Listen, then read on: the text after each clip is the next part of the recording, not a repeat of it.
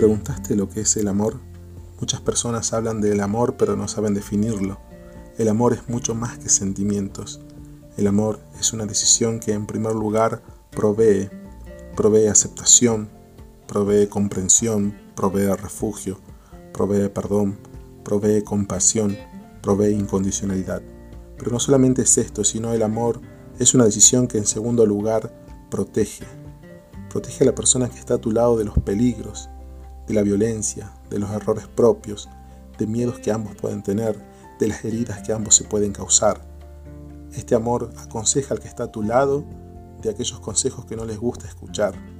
Pero esto no es idea nuestra, el amor nace en el corazón de Dios. Juan 3:16 dice que Dios, en primer lugar, proveyó a su Hijo. ¿Para qué? Para que nos proteja de una perdición eterna y nos dé salvación.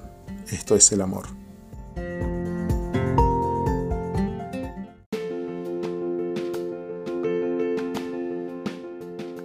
¿Por qué fracasamos en el amor? Muchas veces la manera de dar o de recibir amor nos lleva al fracaso. Existe un amor condicional, que es el amor sí. Te pones muchos requisitos y si no los cumplís, te hace sentir totalmente despojado, rechazado. Nunca se pueden cumplir todos los mandamientos para amar. El amor porque es un amor interesado. Te ama porque sos bonita o bonito, porque le haces sentir bien, porque tenés dinero, pero estas condiciones no se pueden mantener para siempre, por lo cual ese amor se acaba. Pero hay un tercer tipo de amor, que es el amor y punto. Este amor no mira tu pasado, ni tus errores, ni tus fracasos.